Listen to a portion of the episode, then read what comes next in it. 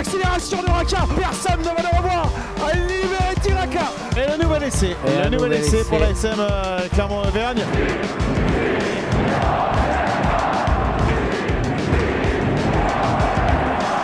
Salut et bienvenue dans l'épisode 34 de la saison 3 du podcast Ici Montferrand avec une triplette à nul autre pareil. Arnaud Claire, Christophe Buron et Manu Caillot. Messieurs, bonjour. Bonjour. Salut Martial. C'est mieux que Suchot, Quintet et Lacroix. C'est vrai. Euh, messieurs, nous allons nous intéresser à une petite phrase du président de l'ASM, Jean-Michel Guyon, qui a dit ça lors de l'officialisation de la venue de John Gibbs pour remplacer Franck Azema. Je regarde euh, les Toulousains droit dans les yeux et je leur donne rendez-vous. Alors cette petite phrase, c'était euh, 48 heures avant la défaite de l'ASM à Lyon. Le président expliquait qu'il y avait une saison à finir, que l'objectif de l'ASM, c'était le titre de champion de France. Messieurs, le président de l'ASM a-t-il raison de défier le stade toulousain? Un petit rapide tour de table, Christophe. Euh, oui et non. Une réponse de Normand. Voilà. Euh, Je dirais plutôt non. Euh, Ça a été surprenant, en tout cas, euh, d'entendre ça. ça t'a surpris. Euh, Arnaud On peut toujours, euh, on peut toujours défier qui l'on veut, mais euh, bon, il y a la réalité du terrain qui fait que que c'était peut-être un peu too much. Alors euh, Manu, t'as été surpris. C'est vrai que c'est pas franchement le genre de la maison.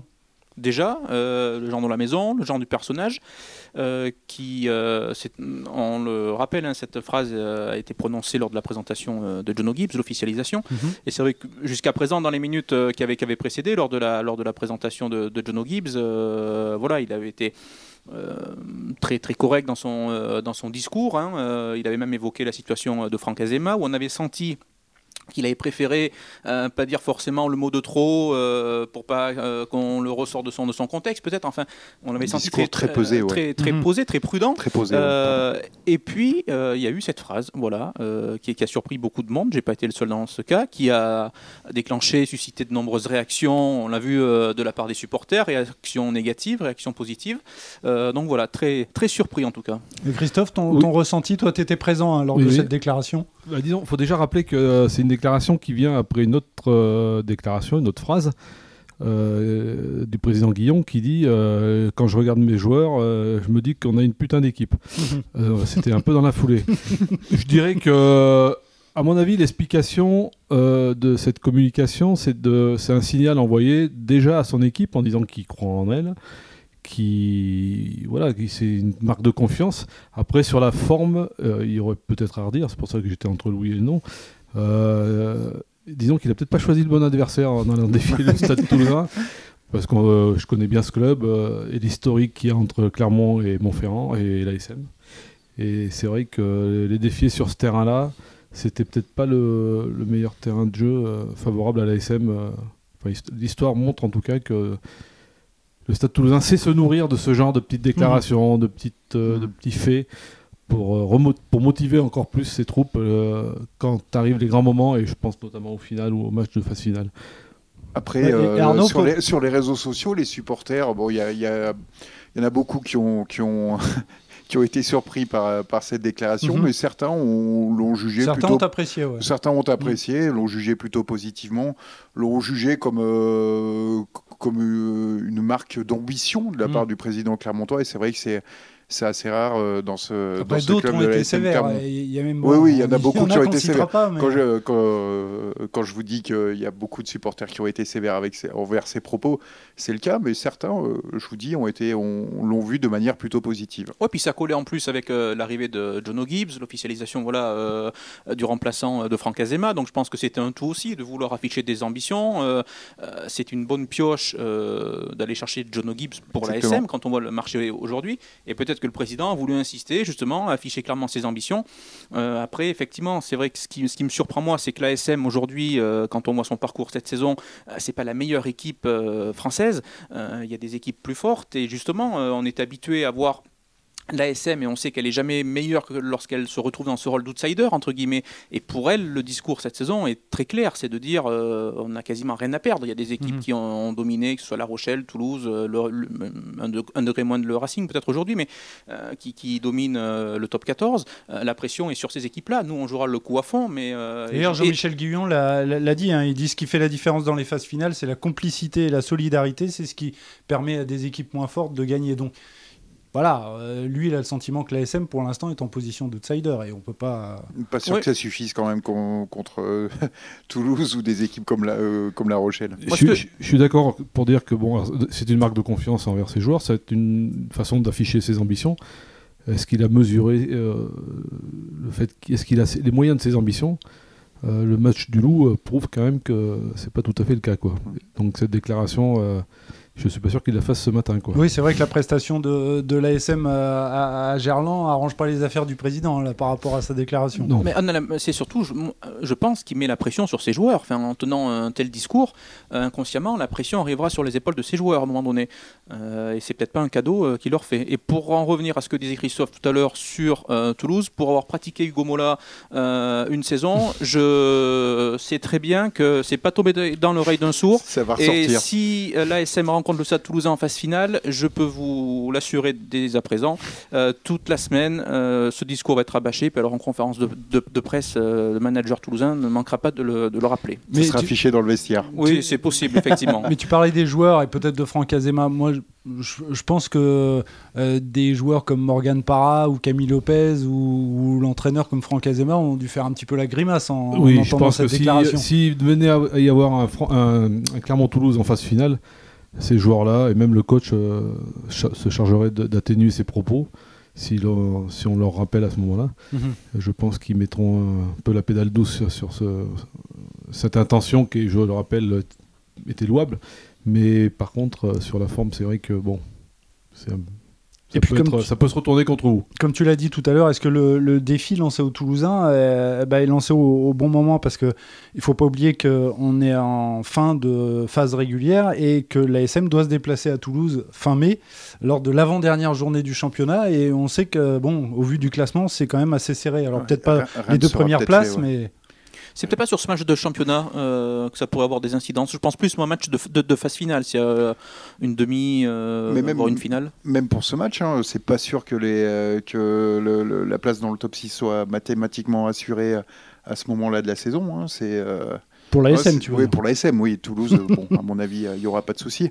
Mais euh, ouais, c'est c'est pas sûr que la SM soit, dans le, soit sûr de chez sûr dans les 6 lors de cette avant-dernière journée de championnat. Et c'est effectivement, c'est mettre un peu de pression sur, sur les épaules des Clermontois. ouais. Je pense que, enfin moi je suis pas tout à fait d'accord sur la pression sur les joueurs. Je pense pas que ça leur mette un supplément de, ouais, de pression par rapport à, à cette déclaration. euh. Enfin c'est mon Est-ce qu'il hein. y aurait un regain de motivation justement du côté des Toulousains Ils n'ont pas besoin de ça non plus. Ils n'ont pas besoin de ça aujourd'hui pour battre la SM, je pense pas. hein, surtout, euh, surtout sur un match de phase finale. Parce qu'ils ont quand même une profondeur d'effectifs, ils, ont, ils sont rodés, ils sont, enfin bon, même s'ils ont quelques, Un peu moins tout de suite. Ouais. quelques pépins derrière. Mais pour l'instant, sur ce qu'on voit depuis le début de saison, oui, euh, j'ai envie de dire que c'est, ça serait un peu compliqué pour la SM. Et Toulouse n'a pas, pas besoin de se remotiver, enfin d'une motivation supplémentaire par rapport à ça, à mon avis. Mais alors, il y a quelque chose aussi qui, qui, qui m'étonne un peu, qui, qui m'interroge, et on était tous les quatre euh, à la conférence de presse de, de l'ASM et du président de l'ASM. Euh, est-ce que, est-ce qu'à votre avis, euh, voilà, le président est parti en live, quoi? Parce qu'effectivement, comme tu le disais, Manu, tout à l'heure, il y avait le discours bien préparé sur différents dossiers, sur John O'Gibbs, sur euh, le, le problème euh, avec, euh, avec Montpellier, et euh, voilà, le, le départ d'A- Alors là, il veut, d'Azema. là, il veut, je pense pas, hein, c'est pas le genre non, du personnage. hein. Je pense que c'est- plus de la communication Vous pensiez que c'était préparé, ça? C'est pas, c'est pas, absolument pas du live. Enfin, de, Voilà. il est pas parti en vrille. Il, il a pas perdu. non, non. Euh, ouais, il est quand même, c'est un ancien DRH de, Il a pas de fait chez Mourad. Boudjelal. Non, non, ça aurait été plus, ça aurait été plus euh, genre d'accident verbal qu'aurait pu faire euh, son prédécesseur. Euh, de partir un peu dans les tours comme ça. Euh, Jean-Michel Guillon, pas du tout. Je crois pas. hein, C'est, oui, c'était de la communication, quoi. Mm. Enfin, communication, mais peut- avec un but précis, je le répète, euh, qui s'adressait peut-être plus à son équipe qu'à, qu'à- qu'à un défi pur et dur euh, Hmm. Au Stade Toulousain. Ah, Je pense qu'il y a un message envoyé aux supporters euh, par rapport à ce que je disais tout à, tout à l'heure sur, sur les ambitions. Euh, encore une fois, mais ce parallèle avec euh, l'officialisation de Jono Gibbs bah, montrer aux supporters que voilà, le club, il l'avait dit plus tôt euh, en disant que euh, quand la question avait été posée sur la situation financière des clubs aujourd'hui, le fait de faire venir Jono Gibbs, euh, où il a dit que si on devait s'arrêter qu'aux chiffres, Mhm. on n'aurait plus d'am- d'ambition. Et à plusieurs moments, Jean-Michel Guillon voilà, a voulu montrer ben, un discours offensif, entre Mhm. guillemets, au niveau des ambitions. et donc je pense qu'il s'adressait plus sûrement aux joueurs, je rejoins Christophe, mais également aux supporters. Ouais, je pense peut-être une volonté. D'ailleurs, excuse-moi, il, a dit de faire venir John O'Gibbs, c'était un signe justement d'ambition. Voilà, c'est ça. Voilà. C'est peut-être une volonté un peu, oui, de s'affirmer par rapport aux supporters et par rapport à tout l'environnement du club. Après, bon, une année, une première année d'exercice difficile avec plein de dossiers à gérer. Euh, oui, peut-être qu'il a voulu tout simplement s'affirmer, effectivement. Et puis on va rappeler que peut-être qu'avant d'affronter euh, Toulouse, il faudra affronter euh, d'autres clubs ou un autre club lors des, phases finales, parce que la, la, bagarre pour les deux premières places semble, semble Mais presque jouée. pas encore en phase finale. Hein? Ouais. Il reste 5 matchs. Qu'est-ce que vous êtes sceptique Ah non, non, non, mais il faut être réaliste. Hein. Vu le calendrier en plus. Euh, oui, oui, c'est vrai. on l'a suffisamment dit dans, trop souvent. dans, ce podcast. Messieurs, merci pour, euh, pour ce débat. On va passer au, top et au flop. On va commencer avec les tops. Christophe, ton, flop, euh, ton top, s'il te plaît, je vais y arriver. Eh ben, mon top, ça va être Morgan Parra, dont on répétera jamais assez le rôle qu'il a ces derniers temps dans son rôle de en termes de leadership, son rôle de patron. Rentrer en cours de jeu. Rentrer à la mi-temps de, de, de, ce match. Euh, je trouve que son rôle est encore plus symbolique et prégnant euh, derrière dans une équipe qui, qui fonctionne euh, vraiment sur le courant sur le courant alternatif quoi qui est un coup en haut un coup en bas avec un pack souvent qui est pas très dominant qui peut être dans la difficulté et on voit la, on voit la patte du de Para sur ce, ce genre de de mm. performance de son pack, il est capable de, de, driver, de remettre les mecs dans, dans le bon chemin, de, faire les bons choix dans l'animation. Même s'il n'a plus ses jambes de 20 ans, que c'est plus le meilleur demi-mêlée de France, ça c'est une évidence, il le sait lui-même. Hein. Et que Bézi est certainement plus, plus joueur et plus fort euh, dans un autre style de jeu, mais pour ça il lui faut un pack très dominant qui avance en permanence. Et mm. puis rassure, euh, sur le, sur le terrain, ça, ça, se sent de l'extérieur. C'est un patron quoi. Et puis, le rôle de buteur aussi, hein, qui n'est pas négligé. Hein. Il mm. arrive. Euh, deuxième mi-temps, et enfin, il en quitte au pied. Et euh, dans ce match-là, c'était important. Comme m'a glissé un supporter ce matin, euh, a eu sa statue. Euh, pareil, bientôt lui en, faire, il va en falloir deux. il y a la place sur le pavillon. Pour l'instant, il est encore sur le terrain. Euh, Manu, ton top eh ben, Ce sera pour, pour le stade Aurillaco, alors qu'il n'a pas gagné, mais qui a, qui a, ramené un point, un point précieux de, de Biarritz ce week-end. c'est jamais simple hein, d'aller chercher quelque chose du côté d'Aguilera. Et les Cantalais auraient même pu espérer mieux dans, cette, dans cette rencontre contre, euh, ça montre que voilà, le, ils vont se battre jusqu'au bout. Euh, il reste deux matchs. rien n'est fait. C'est pas ce point qui va, qui va les sauver, mais euh, en tout cas, c'était bien de ramener quelque chose. D'autant que dans le même temps, Valence Roman a pris un point en déplacement et Provence Rugby a gagné. Donc on se dirige vers, vers une finale hein, pour, le, pour le maintien lors de cette dernière journée sur ce match Aurillac-Provence. Donc voilà, je pense que ce point va faire du bien aux têtes et c'était important pour les, pour les Cantalous. Ton top, Arnaud Mon top, c'est pour les espoirs de l'ASM euh, qui ont, avec leur victoire euh, face à Grenoble hier, 37-33, ont quasiment euh, assuré, ils ont un pied et demi en demi-finale du championnat de France. Et surtout, cette première mi-temps des, des, hommes d'Adelphela qui était en tout point remarquable sur tous les points du rugby. Ils ont eu 10, 10, premières minutes difficiles face à Grenoble où ils ont été vraiment dominés. Puis ils sont revenus progressivement dans la partie, ils ont construit leur match. Ils, euh, étaient menés 10, euh, euh, ils étaient menés 10-0, 10-0 je crois. 7-0, 7-0, pardon. 7-0, ils, ont inscrit deux pénalités pour venir et ils se sont remis dans le match. Et puis après, ça a été, ça a été, ça a été rugby champagne des, des, des, des, renvois, des, renvois parfaitement captés, des offloads, euh, gros soutien sur les rucks, euh, des, des, molles qui avançaient à chaque fois, euh, des, essais de 60 mètres. Enfin, c'était du rugby total en première mi-temps et c'est ce qui leur a permis de, de remporter ce match malgré une deuxième mi-temps un peu moins, il est vrai, il est vrai un peu moins réussi. Donc tu t'es régalé, toi qui as commenté le match sur la montagne.fr avec, avec, avec, Manu. C'est de bon augure pour les, pour les phases finales parce qu'ils ont pu montrer sur cette première mi-temps, sur ces 25 premières minutes, effectivement, euh, ben, que les combinaisons sont là, que le niveau est là. Ils ont montré toute la panoplie, comme le disait Arnaud, euh, pas que sur un secteur euh, mm. précis, mais c'était sur tout, tout, un panel de, de, combinaisons dans, tous les domaines du jeu. Et à l'approche des phases finales, parce que maintenant il faudrait un, cataclysme pour que l'ASM soit mm. pas qualifié en demi-finale, je pense que les joueurs se sont rassurés, ce qui est, ce qui, est positif. J'ai oublié de parler de la conquête, la mêlée était solide, enfin la touche première mi-temps, c'était super propre, vraiment j'étais j'étais vraiment impressionné par cette première mi-temps de la part des espoirs. Eh bien, on suivra tout ça, notamment lors des demi-finales. Peut-être face, à, face au Stade toulousain, d'ailleurs, tu me disais tout à l'heure. C'est droit dans les yeux. C'est ce que j'allais dire. Allez, on passe au, au flop, Christophe. Mon flop, c'est ce deux nouveau dossier que seraient en train de nous inventer nos, le top 15 Nos dirigeants de, de, ce rugby magnifique qui est le top 15.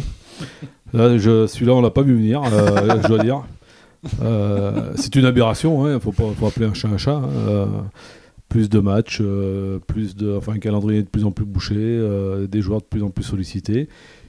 Alors qu'on explique pour ceux qui ne sont pas encore au courant. Bah, ça, serait pour éviter, ça serait pour éviter les descentes. Et les, pas de descente en top 14, on fait monter le. Ou du moins un barrage entre le dernier. Enfin bon, oui, il y aurait ça serait quand même un barrage avec Agen. Ça serait pour euh, sauver, soi-disant, enfin, les, les, les, clubs qui auraient été le plus, malheureux du, le plus impactés par, le, par le Covid. Mais qui dit, qui dit, top 15 dit d'abord moins d'argent reversé par la Ligue sur les droits télé et les droits commerciaux. Donc euh, moins d'argent, donc c'est pas trop euh, quand même, euh, c'est un sujet quand même sensible avec toutes les dettes qu'il va y avoir là, cette année.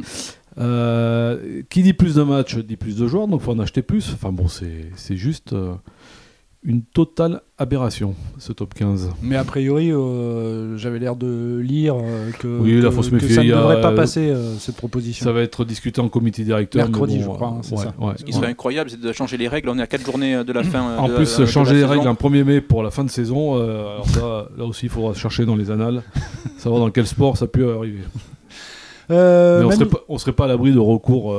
oui, juridique juridique mm. important de certains clubs, j'imagine. C'est clair, mais c'est sûr même. Euh, Manu, ton flop, s'il te plaît. Eh ben, Christophe parlait du monde professionnel, je vais parler du monde amateur, puisque pourquoi le monde amateur se priverait euh, de dossiers aussi aberrants euh, Alors, c'est une information qui a été révélée par nos confrères du Dauphiné. plusieurs présidents de clubs de, Fédéral 1 se plaignent, se sentent lésés depuis la, création de cette poule nationale. Et alors, du coup, ils réclament la création d'une nationale 2 pour se faire ben, son petit championnat à soi, entre guillemets. alors, renseignement pris, bien sûr, cette, euh, ces discussions ont été entamées euh, sans les petits clubs de Fédéral 1. Hein, ils se sont réunis qu'entre eux. Les, petits n'ont pas été invités à la table des discussions. Euh, enfin, c'est aberrant. Franchement, on a l'impression que lorsque le règlement ne convient pas, il ben, faut changer les règles. Mhm. chacun tire la couverture à soi. Ça devient du, du grand n'importe quoi. et je pense en ce moment, dans cette période compliquée pour le, pour le rugby, qui est plus pour le rugby amateur, qui est à l'arrêt depuis euh, des mois maintenant, ce serait peut-être pas mal qu'un peu plus de, solidarité. J'ai cru comprendre que c'était une guerre entre le sud-ouest et, et, le, et le sud-est, hein, quand même, cette histoire. Hein, entre les clubs lyonnais, les, les clubs porteurs de ce projet seraient un peu euh, du Villeurbanne, Vienne et compagnie, un peu dans le sud-ouest, dans le sud-est. Mhm. Et c'est contre la, un peu l'omnipotence euh, de certains clubs du sud-ouest à cet échelon et au-dessus. Ce qui est quand même dommage, c'est que le rugby, à cet échelon-là, était quand même très clair. La hiérarchie était, était marquée Fédéral 1, Fédéral 2, Fédéral 3. la création de cette poule de, de nationale me paraît logique puisque le fossé était quand même très important entre la Fédéral 1 et la, et la mhm. Pro D2, mais je vois pas forcément l'intérêt de, de, recasser encore une fois. Euh, ça rendrait totalement illisible la hiérarchie dans, ce, dans, le rugby. Enfin, franchement, euh, ce sport par moment marche sur la tête. Allez, dernier flop, euh, Arnaud, qui est-ce qui va prendre cher là aussi? Oh non, ce n'est pas une question de, prendre cher. Euh, je voudrais avoir une pensée euh, pour James Lassis, le deuxième ligne de Nice, qui a, qui a, su, qui a été gravement blessé hier lors de la rencontre face à Narbonne. À la suite d'une mêlée, d'une mêlée écroulée à 10 minutes de la fin, le deuxième ligne est resté au sol et il sentait plus l'extrémité de ses bras, de ses jambes. Il a été transporté à l'hôpital, euh, il a été transporté inconscient, donc il devait subir une intervention chirurgicale. Là où je, crois qu'il est encore dans le, dans le coma, donc euh, voilà, je voulais euh, avoir une pensée pour le deuxième ligne. Ça faisait un moment qu'il n'y avait pas eu d'accident grave dans le rugby et, ça nous rappelle que c'est un sport qui reste quand même dangereux, un sport de contact. voilà. C'est arrivé à Alexandre Baruzzi, qui s'était pas relevé d'une mêlée aussi. Il y avait un, accident grave. Euh, il jouait en Fédéral 1 à l'époque, euh, si je ne dis pas de bêtises. Euh, un joueur qui était passé par, par Biarritz, par, mhm. par Brive aussi. Il est en fauteuil maintenant. voilà, c'est malheureusement des choses qui arrivent et on peut voir que ben, sur, les, sur, sur les mêlées fermées, ben, des, accidents graves qu'il peut, peut y avoir mhm. derrière. Messieurs, merci pour ces tops et, ces flops. On va, bah, sans transition, hein, passer, au quiz. Euh, avec, euh, comme d'habitude, le jeu du euh, parcours. Messieurs, vous devez trouver le nom d'un joueur d'après son CV. Alors, notre premier inconnu, il est né le 4 décembre 1972. Voici son CV. Narbonne, Toulouse, Leicester, Perpignan, Narbonne, Racing Métro et Carcassonne. J'ai évolué au poste de pilier droit. 49 sélections en équipe de France. Tourner Je suis Franck Tournet. Je pensais pour Arnaud, à mon avis. Pour voir la vidéo. Euh. Manu, t'as dit Franck, euh, Arnaud a dit Tournet. Euh, notre deuxième inconnu est né le 12 août 1960. Voici son CV. Agen, Narbonne, Agen, Mérignac et Brive. J'ai évolué au poste de pilier alors si je vous dis où j'ai entraîné, euh, ça va être facile. Laurent Seigne. Laurent Seigne, j'ai entraîné à Brive et à Gloucester, entre autres, avec, euh, si je dis pas de bêtises, avec Philippe Saint-André à l'époque. Oui, je crois. Hein, c'est passé à Bourgoin également. Et à Bourgoin. Euh, messieurs, maintenant, je vous propose de nous intéresser au Racing Club Narbonnais. J'ai envie de, voilà, plonger un petit peu dans l'histoire du, rugby, hein, euh, qui joue maintenant en, national. En national, donc euh, hein. club historique. Vainqueur du championnat de France en 1936 face à l'ASM, 6 à 3, si je dis pas de bêtises. Eh je crois qu'ils ont un autre, titre, de rugby. un autre titre de. un autre titre de champion de France en 79, c'est ça. Ouais, ouais c'est ça. Alors je vous demande si les joueurs que je vais vous citer ont porté oui ou non les couleurs du RCN. Alors on commence avec toi, tiens, Arnaud. Est-ce que Mario Ledesma a porté les couleurs du RCN Non. Eh oui. C'est pour ça que je voulais pas poser la question à Christophe. trop bah facile, 2001-2003. Trop jeune. Euh, Manu, est-ce que Jérôme Porical a porté les couleurs du RCN Oui. Non. USAP, Stade français. Ah, je était passé à Narbonne avant de partir à, Perpignan. Pardon. Et Béziers. Euh, Didier Codorniou. bien sûr. bah, bien sûr. Qui a fait la paire avec François Sangali. C'est le maire de. Gruissant. voilà, euh, avec les cabanes. 1975-1986, et puis il est revenu en 1991-1994. Euh, Arnaud, est-ce que Vincent Rattez a porté les couleurs du RCN Vincent Rattez qui joue à Montpellier euh, mmh. cette année, oui, c'est ça. Et si, il a porté les couleurs du RCN de 2012 à 2016. Est-ce que Marc Lièvremont, euh, Manu, a porté les couleurs euh, du RCN Non, il n'a pas porté les couleurs du RCN. Perpignan, Biarritz. USAP, Stade français et Biarritz Olympique. Christophe, Gonzalo Quesada, est-ce qu'il a porté les couleurs du RCN Et bien sûr. Oui, 1999 à 2002. J'en ai encore trois. Euh, pour toi, Arnaud, euh, Joe Mazo, est-ce qu'il a porté les couleurs du RCN oui. de 1968 à 1977. Est-ce que Jean-Philippe Grand-Claude euh, Manu a porté les couleurs du RCN Non. Non, Béziers, Colomiers, Lussap et La Rochelle. On termine avec Clément Marienval, Christophe. Est-ce qu'il a porté les couleurs du RCN Monsieur Clémentine? Oui. Oula, je connais pas son CV à ce garçon. Ah, il a fait pas mal de clubs. Est-ce qu'il a porté La Rochelle Ouais, mais je dirais que non. Eh non, il n'a pas porté les couleurs du RCN. Brive, Loup, RCT, La Rochelle et Biarritz. Olympique. Je, tenais à dire que vous êtes un vicieux, Martial, parce ah. qu'il y a souvent eu, des, on me le dit souvent, du Perpignan, du Béziers. Euh. Bon, parce que tu veux quoi la prochaine fois? Plus de stade français, de, de Vannes et de, de, Rouen. Tiens, on tu peux faire un quiz sur le SC Brioude. Euh. ah oui, oui, oui. Ah si, si, je le ferai avant la fin de saison, promis. Allez, on termine avec une charade, messieurs. Vous êtes prêts? Alors celle-là, euh, tu, tu, parles de vis. Attention. Alors. Mon premier, il y a Arnaud qui se concentre, là, il ferme les yeux. Mon premier peut être de 100. Mon deuxième est très pratique pour des joueurs comme Camille Lopez, Romain Tamac ou Gaëtan Germain. Mon troisième peut être électoral ou étranger. Il peut aussi être diplomatique. Mon quatrième est une institution qui va bientôt disparaître. Emmanuel Macron l'a annoncé il n'y a pas longtemps. Et mon tout est un ancien joueur de rugby qui a évolué à Colomiers, à Castres et à Dax, tout ça de 1999 à 2010. Alors mon premier peut être de sang, c'est aussi une étendue d'eau.